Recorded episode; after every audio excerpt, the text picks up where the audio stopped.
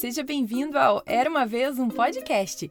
E hoje vou contar a você uma história da Coreia chamada A Filha do Homem Cego. O início parece bem triste, mas ela vai ficando cada vez mais linda e mágica. O autor é desconhecido e a história possui algumas versões, e uma delas foi adaptada e narrada por mim, Carol Camanho.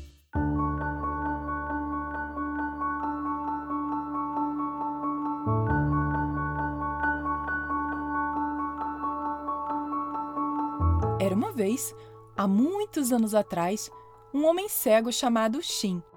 Ele e sua esposa não tinham filhos e não havia um dia sequer em que o casal não orasse pela bênção de ter um. Foi só depois de muitos anos juntos que finalmente suas orações foram concedidas e a esposa de Shin deu à luz a uma filha linda, a quem eles chamaram de Shin Chong. Infelizmente, porém, sua mulher morreu logo após o nascimento da menina e o homem cego Shin foi deixado para criá-la sozinho. Os anos se passaram e Shin Chong cresceu e se tornou uma bela jovem, dedicada ao pai. Um dia, o velho Shin estava caminhando sozinho quando caiu em uma vala profunda que trazia água para os campos. Toda vez que ele tentava sair, ele escorregava e começou a pensar que morreria naquele lugar.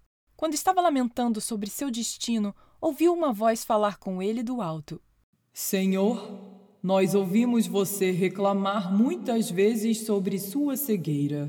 Mas se você der trezentos sacos de arroz ao templo como uma oferenda ao Senhor Buda, nós monges oraremos para que você possa ver mais uma vez.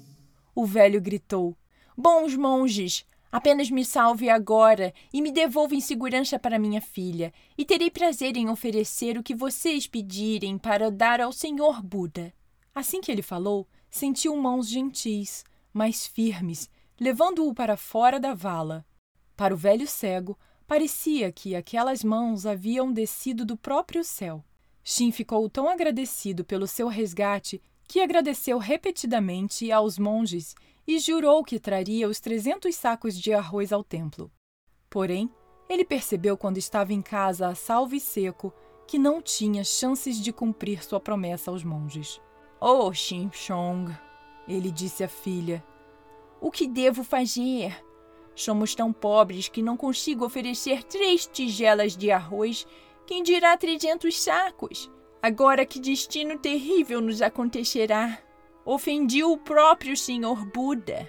Pai e filha começaram a chorar, pois nenhum deles conseguia pensar em como pagar sua dívida com o templo. Naquela noite, enquanto Xinchong estava acordada, incapaz de dormir, sua mãe apareceu e disse: Vá para o porto amanhã. Lá você encontrará um comerciante procurando uma jovem garota. Vá com ele e ele fornecerá os trezentos sacos de arroz. Acontece que o rei dragão do mar do leste estava zangado com um comerciante rico, e ele enviou tempestades para afundar os navios do comerciante a caminho da China. Depois de perder navio após navio dessa maneira, o comerciante consultou o sumo sacerdote do templo do rei dragão, que disse ao comerciante que ele deveria levar uma bela jovem donzela para o mar e sacrificá-la ao rei. O comerciante ofereceu uma grande quantidade de ouro a qualquer família que renunciasse sua filha ao rei dragão do Mar do Leste. Mas ninguém entraria em um negócio tão terrível. Mas assim, Xin Chong apareceu no porto e ela foi ao comerciante e se ofereceu em troca de 300 sacos de arroz a serem enviados ao pai. O comerciante não podia acreditar na sorte 300 sacos de arroz não eram nada para ele, um preço baixíssimo. Embora o comerciante tenha enviado 300 sacos de arroz ao templo e os monges realmente tendo orado pela volta do velho Shin, nada aconteceu. Agora, além de pobre e cego, ele também perdera a filha e estava completamente sozinho. Xinchong embarcou no navio do comerciante que foi ao mar.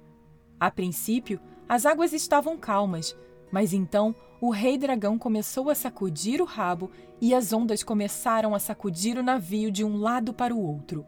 O comerciante disse a Xinchong para colocar seu vestido de noiva colorido e em seguida ele atirou do porão e subiu ao convés. Shimshong silenciosamente fez uma oração e depois pulou pelo lado do navio para o mar e entrou nas ondas. Assim que ela desapareceu, o mar violento se acalmou novamente. Os marinheiros choraram porque nunca haviam visto uma garota tão bonita e corajosa. Shimshong afundou cada vez mais fundo no mar gelado.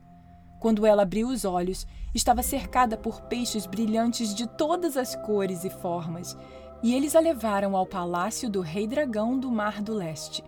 Lá, ela viveu feliz no começo, mas não demorou muito para que ela sentisse muita falta do pai e começou a ficar triste, e às vezes com lágrimas nos olhos.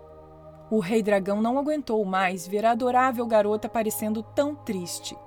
Sua devoção ao pai tocou seu coração, e como recompensa por sua bondade, ele a mandou de volta ao mundo lá em cima.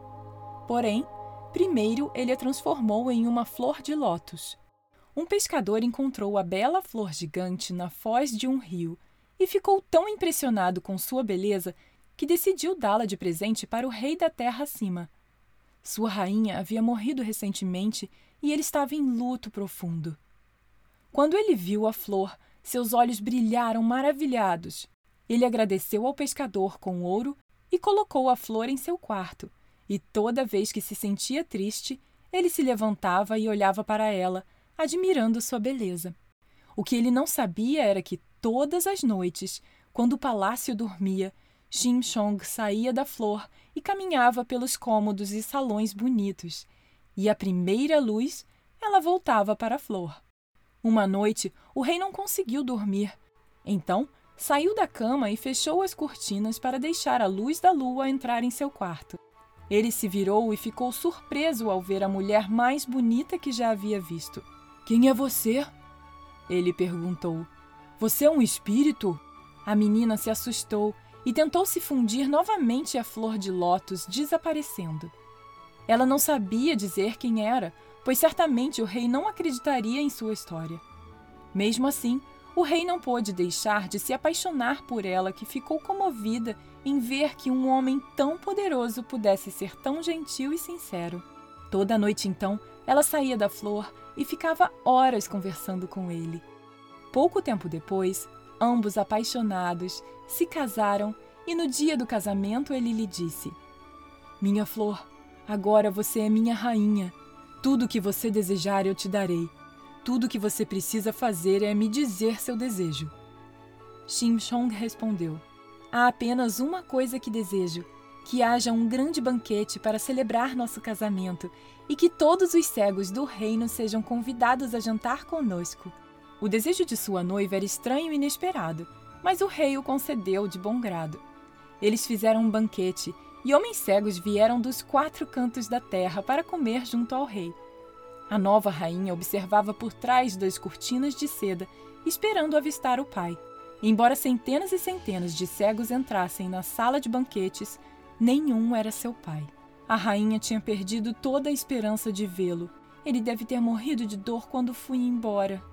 Ela pensou tristemente para si mesma.